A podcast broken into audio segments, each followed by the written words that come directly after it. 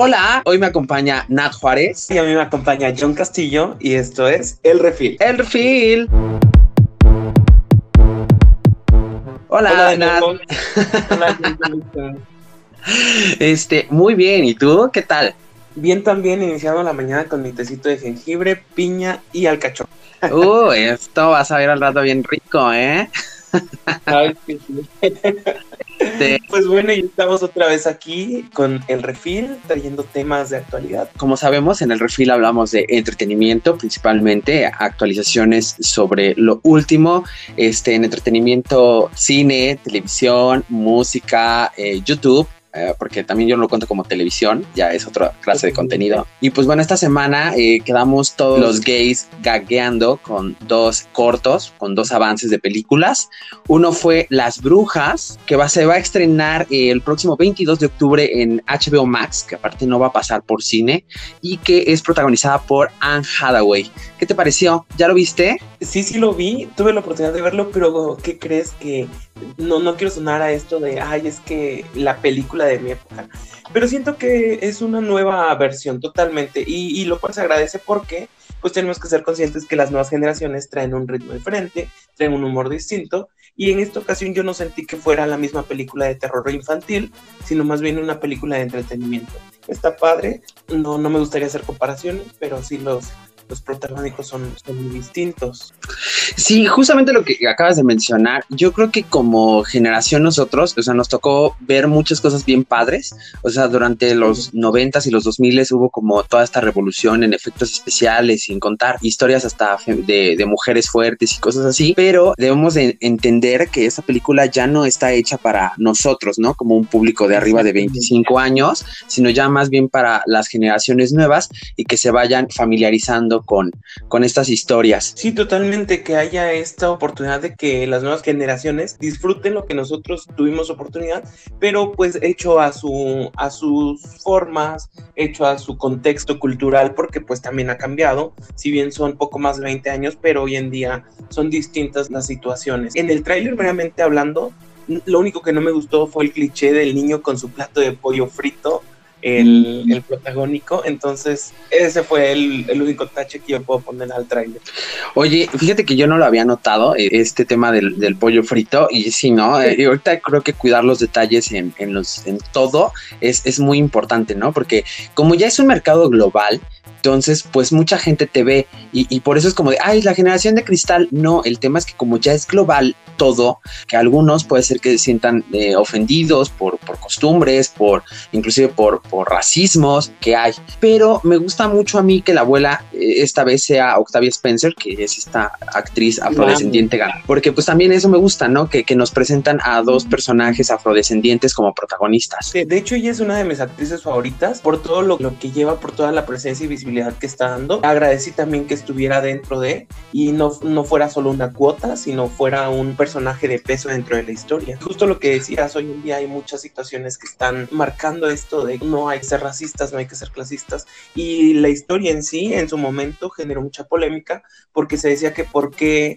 solo mujeres podían ser brujas y se tachó de misógino. Pues bueno, estamos viendo cómo se está dando la vuelta y están tratando de hacerlo eh, pues a, a, la actualidad, llevarlo al, al contexto actual. Esta historia de Roald Dahl ya, ya tiene un par de años. Este escritor aparte es eh, importante porque ha escrito más historias para el cine. También tiene este Matilda. Bueno, no las escribe para el cine, él, él es escritor. y pues bueno, se han adaptado al cine. Exacto. exacto. exacto, Matilda, este Charlie la fábrica de chocolates, este también tenemos este el señor, eh, el fantástico señor zorro, este tipo de películas que también son muy buenas. De hecho, eh, yo veía muchas críticas que decían que por qué en esta reescritura, que también va nuestro mexicano Guillermo del Toro, no hay más terror, porque sabemos que lo caracteriza este terror de, de cine. Y pues bueno, yo creo que fue correcto, también habla de su diversidad. A mí no me desagrada el, el cuento es bastante bueno, el, escritor, como dices, tiene bastantes títulos dentro del cine, pues no tengo mucho más que, que aportar, solo quiero esperar, justo lo que decías, eh, hoy en día está pasando esto de que no se lanzan a cine, se lanzan a plataformas de streaming y vamos a ver cómo nos va. A ver si no le va como Mulan, ¿no? Este, aparte que también está acompañada, bueno, han comparado mucho a Anne Hathaway con el personaje que hizo en 1990 Angelica Houston, que lo hizo de manera magnánima, pero yo no dudo de Anne Hathaway, tal vez dudo un poco del presupuesto de la película porque sí se ve un poquito baja de presupuesto, tal vez por eso también no haya tanto terror de, del toro, pero como dices tú, habrá que esperar, habrá que ver y no hay que comparar el trabajo de una actriz con otra. Sí, totalmente. Angélica Houston nos dio esta bruja de repente sensual, pero bastante inocente, porque recordemos que era enfocada a niños. También eh, te imponía esta cuestión como de, de reserva y miedo pero no tanta porque sí quería seguir viendo. Y ahorita en el, en el tráiler, eh, Anne Hathaway es más como una bruja glamurosa, como que quiere ser amigo de la bruja y no es tanto que te des este miedo. Yo creo que no hay punto de comparación. Claro que sí va a haber en ocasiones cuando diga lo hizo mejor, lo hizo peor, pero pues cada quien tiene su, su estilo y trae trayectorias muy marcadas. Angélica Houston también nos dio Morticia, que fue un personaje bastante icónico. Entonces Amo a Morticia.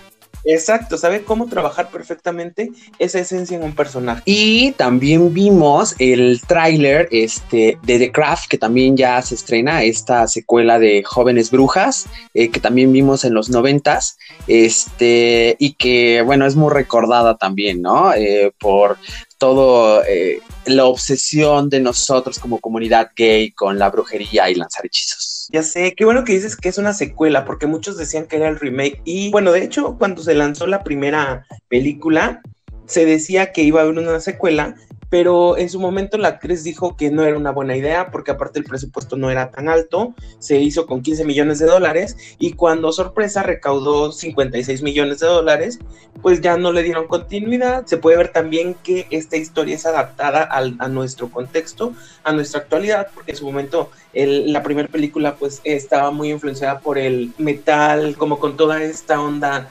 gótica que era lo que estaba en su apogeo como tribu urbana. Y esta nueva película que nos van a dar en 2020 pues es ya más millennial. Eh, sí se siente más centennial. Yo fíjate que eh, ahorita que estaba viendo el, el corto nuevamente para hablar de él, me di cuenta que una de ellas es una chica de talla distinta, bueno, de, eh, de verdad ya se ve mucho esta influencia en el cine, ¿no? Del body positive y que es buenísimo, porque pues en las primeras cuatro, las cuatro pues eran muy bonitas, muy delicadas, ¿no? Excepto la, eh, la, villana, que sí eh, tenía una carita de loca, pero pues bueno, era el personaje. y, aquí vemos a estas cuatro chicas y una de ellas es este, de, pues de una talla distinta. Entonces, eso también está súper padre. A mí me gusta este tipo de inclusión en los filmes y en la nueva pues en las nuevas este, eh, propuestas que estamos viendo. Y justo pasa lo mismo que con Brujas. En este caso llega a, Amazon Prime o a Prime Video. No se estrena tampoco en cines. Y aquí sí me, me confundí un poco porque yo sabía que llegaba el, 27 de octubre, pero en otros eh, titulares veía que se estrenaba en la noche de Halloween precisamente. Es que la noche de Halloween cae en sábado.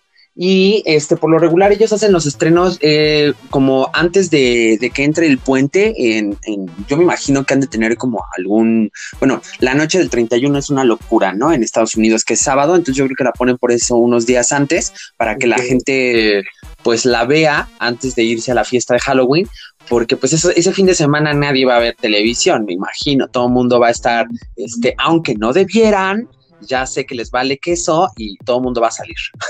Debemos de estar todavía en cuarentena, con sana distancia, pedir dulces con cubrebocas. Ya sé, todos disfrazados con cubrebocas, fiestas pequeñas, ya saben. Fiestas hablo como seis personas a lo mucho, como si Kay dijeron hubiera hecho su fiesta de manera correcta en Halloween. Pero diviértanse, pues también ya está bien difícil, ¿no? Y regresando al análisis del tráiler, yo estaba viendo que entrevistaron a una de las protagonistas de la primera película y dicen que sí, o sí se les invitó, pero ella en específico dice que no, no quiso participar. No lo dijo directamente, pero comenta que él duda un poco del presupuesto de la película, pero que espera que les vaya bien. Y ella también dice que es una, una secuela, porque presentan a las nuevas brujas. Hay una chica de ahí que se parece mucho a Silvia, ahí está Alicia Silverstone en, en, la primera, y a mí se me hubiera gustado entonces verla en, en una segunda película pero pues no, no es ella, pero sí se parece mucho a la protagonista de esta película con Alicia Silverstone. Yo la confundía mucho de niño por eso. Alicia Silverstone, si alguien no lo ubica, sobre todo gente eh, menor de 20 años, este, es la protagonista de de ni idea, eh, Clueless, eh, donde conocimos a, esta protagonista icónica que se llama Cher, eh, que se viste con su trajecito amarillo y, y, pues bueno, ella es muy fancy. Entonces la confundía mucho con ella, pero pues no, no, no es ella. Son cuatro desconocidas, ¿no? Las protagonistas de los 90 y también son cuatro desconocidas estas nuevas niñas. Entonces esperemos que, que su carrera funcione, que despegue y que les vaya muy bien en la película. Yo la verdad sí tengo mucha curiosidad en ver las dos. Sé que no están enfocadas a mi público, pero pues ya sabes, ¿no? Uno tiene que ver para poder este, juzgar y ver dónde vamos.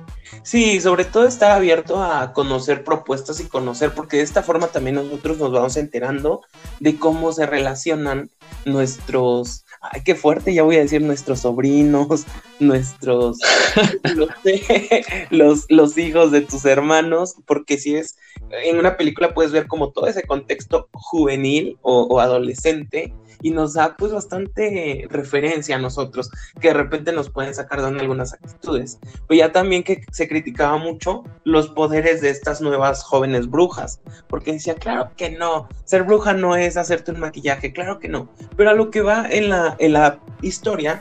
Díganle eso a la Shushu. Saludos a mi adorada cósmica manerada Shushu. Con el hechizo cósmico, ella se maquilla y ella ya dice que tiene un hechizo, entonces, a ver, a ver, vengan y díganos que no. nunca, nunca vamos a tener un eh, el mismo cine que, que, venimos acostumbrados, incluso el cine que a nosotros se nos hizo súper interesantes, para nuestras generaciones anteriores va a ser así, ay, esto que es demasiada ficción, o esto, no sé, está demasiado fumado. Entonces, pues sí, hay, cada, cada, quien ya nos dieron en su momento material. Hay productores y hay escritores que siguen haciendo trabajos como muy de acuerdo a nuestra generación. Pero pues bueno, hay, hay, mercado para todo. Es correcto, hay mercado para todo. Nosotros luego a veces ya nos vemos interesados en historias más adultas. Este, esta están completamente eh, aniñada en, en, el caso de las brujas y pues bueno, para un público adolescente en el caso de The Craft.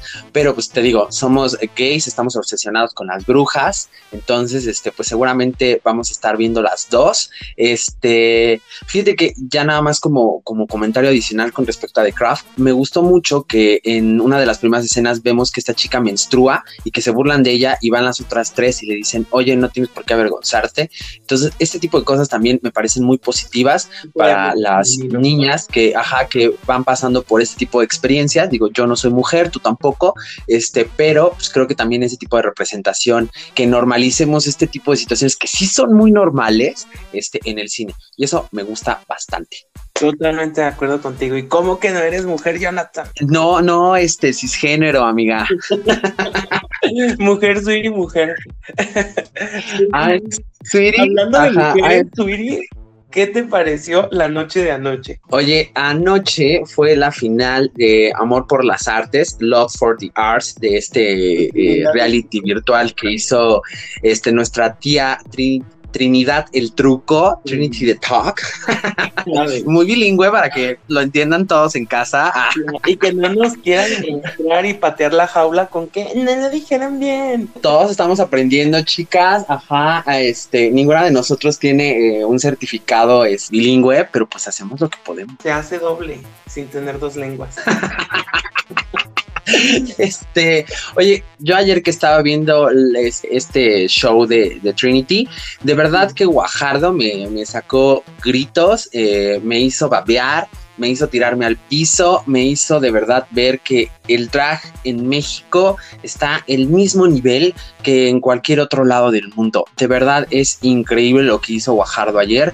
Una felicitación también para este para Carmen y para esta Leslie que también lo hicieron. Oh, wow, ¿no? No quedaron a deber eh, eh, en general para hacer una final las tres se defendieron y justo defendieron su estilo porque pues eran países distintos. De hecho te mandé por ahí una cinta de ducto, una cinta plateada para que te amarraras bien la peluca, pero creo que no llegó a tiempo y te la volaron. sí me, gustó mucho. También me dio mucho gusto porque yo sí soy seguidor del, drag de Guajardo y de repente había demasiado odio por su participación en el programa mexicano, pero esto fue una redención. Yo es lo que sería mi encabezado de El Heraldo de México o del Imparcial. Redención de Guajardo en amor por las artes. El último traje me encantó, doy gracias porque representa totalmente, lleva este estandarte de soy mexicano, tenemos cultura, tenemos diversidad y quiero recalcar que en ningún momento fue apropiación cultural. Claro, porque ella es mexicana, ¿no? Entonces, este, yo creo que en México no tenemos este problema, ajá, de, de que haya una cultura, este, eh, bueno, los, lo, hay algunos Waxicans que sí de repente van ¿no? a las comunidades y se llevan las cosas a su, a su changarro y las venden en 20 mil pesos. Anet Kuburu, te estoy observando, pero yo creo que esto no es apropiación cultural. Ella de, de verdad vino, representó México, eso es México, ella puede hacerlo en drag,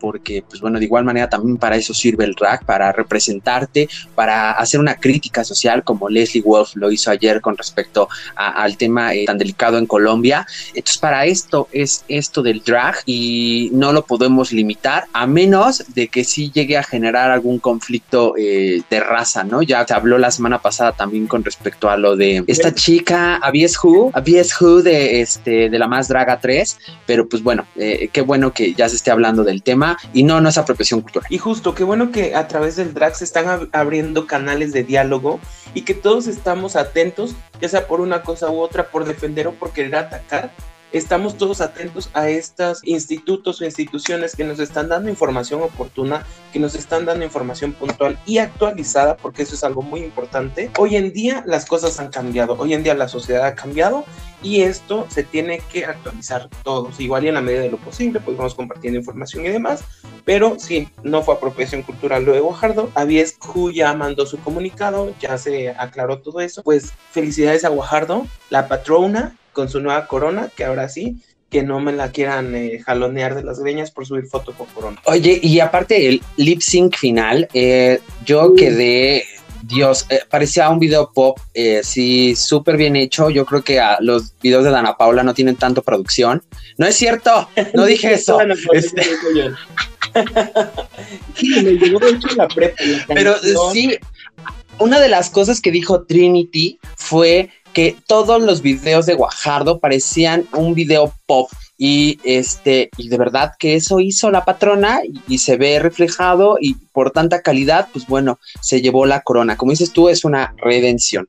Totalmente y también ya la quiero ver en las más o todas las más porque pues yo sí, sí, sí, haría un gran papel. Y también se decía, no sé qué tan probable sea, porque ese es más tu ramo, que ella igual y la intención más allá del premio es darse visibilidad y esperar en un capítulo de RuPaul, no sé. Imagínate, o sea, ya, ya la ubican, ahorita Trinity, ya la ubica muy bien. Ah, fue criticada por Alaska, también fue este, criticada por la ganadora de All Stars 5, que es Shea Bueno, Alaska es ganadora de All Stars 2. Entonces, este, ya esta niña, yo creo que en una de estas sí la vemos saltando eh, a este show internacional de RuPaul y pues bueno, sería increíble. Y como dices tú, pues aparte está súper padre el drag porque abre un diálogo, abre una crítica este, social. Como diría mi Margaret, ponerse, este, pintarse la boquita no es un crimen en la canción de Ponte Chingona. Sí.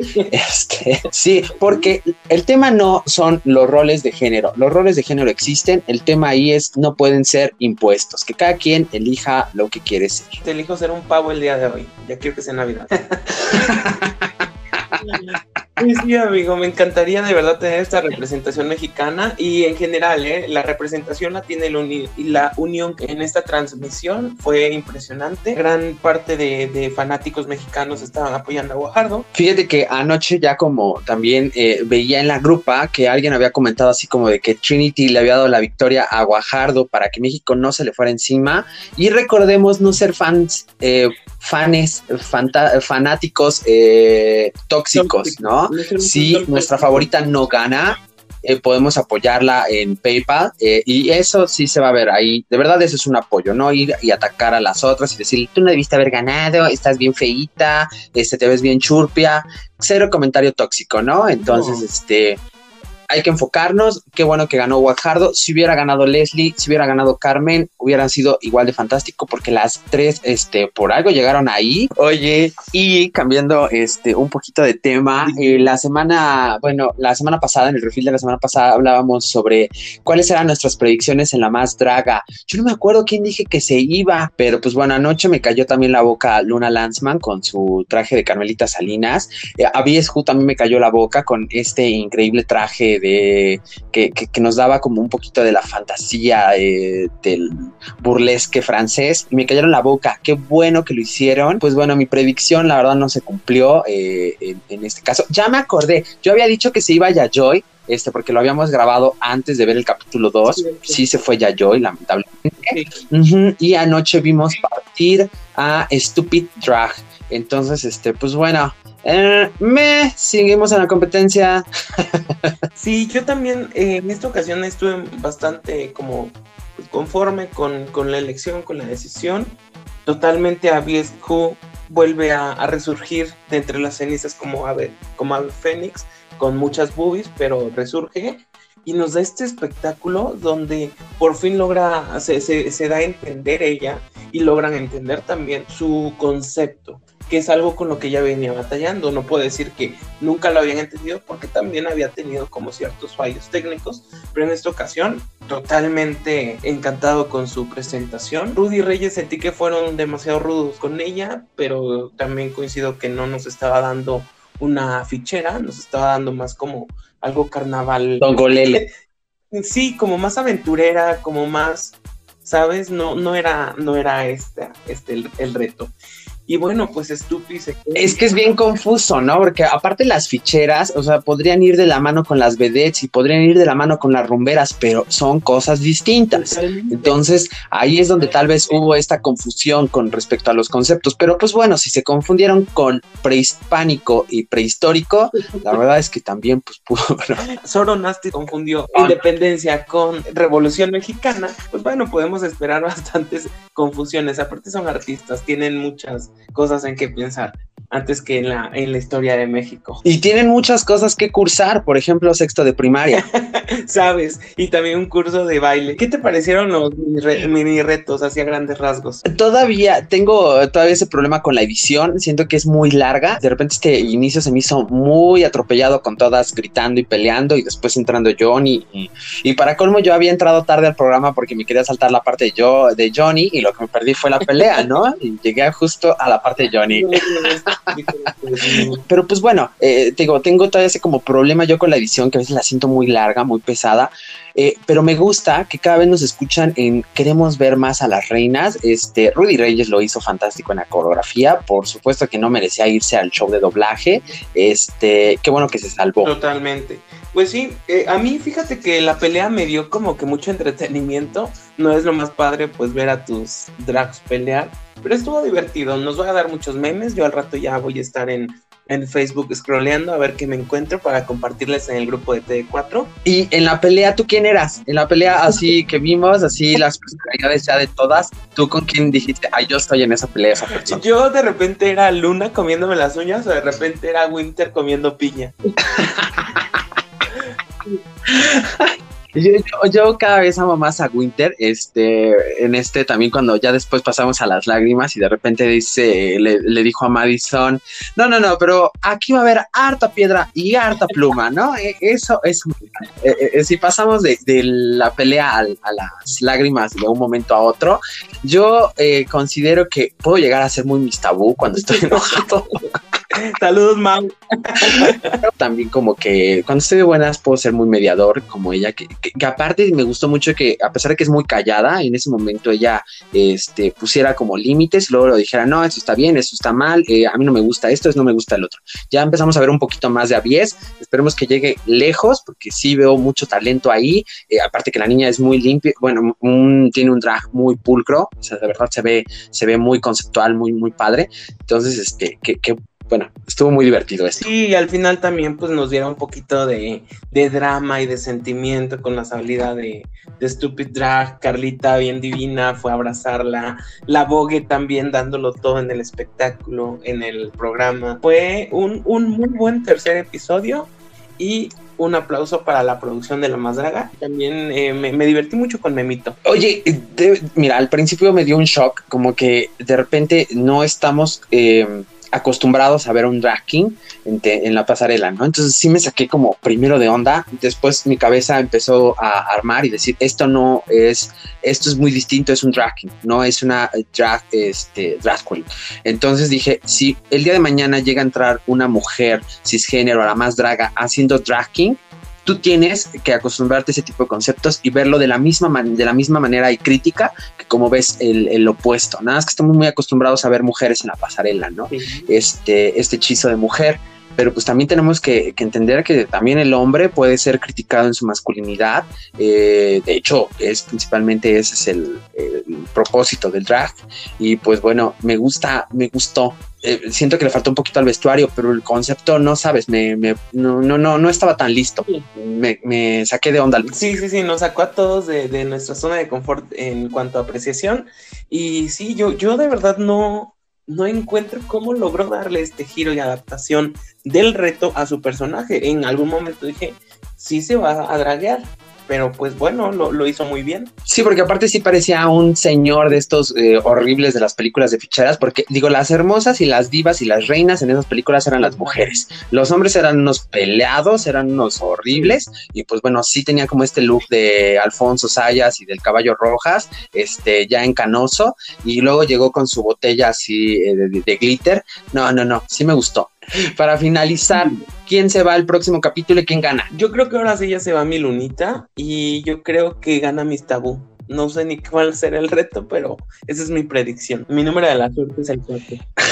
Esas predicciones cabe mencionar que están hechas al azar, o sea, la verdad no, no sabemos nosotros nada del reto y pues es como una pequeña quiniela que tenemos entre nosotros, entonces eh, yo le apuesto a, yo creo que sí se va a llevar un reto Memo Ready, eh, predigo que la próxima en irse, ay, qué difícil, pero pues sí, también yo creo que podría ser una luna, tal vez Ibiza Liosa.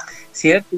No la veo todavía brillando, habrá que ver este, cómo se desarrollan los próximos episodios, pero sí todavía no la, la he destacado tanto. Sí, es, es muy graciosa y todo, pero pues como que estamos viendo que cada vez están sacando un nivel más cañón las otras y es así de tienes que tienes que apretarle, tienes que apurarte y no recargues toda tu confianza en tu comedia porque también tienes que proyectarte en el, en el escenario. Pero pues bueno, estas son meras predicciones. Con esto finalizamos hoy TD4. En esta ocasión, bueno, en estos capítulos cortos, de repente nos verán a los cuatro, de repente verán así, no, nos verán en combinaciones chistosas. Oigan, ¿qué los hicimos? Ah, ¿Alguien se acordaba de ellos? Es que usted público pidió y dijo, aquí los queremos y aquí nos tienen. Ahí están nuestros PayPal. Este, este, es el refil Este es el refil. Hoy me acompañó Nat Juárez. Hoy me acompañó John Castillo y nos vemos en la próxima emisión del refil. Recuerden, sean amables siempre. Besitos. Denle las dragas. Bye.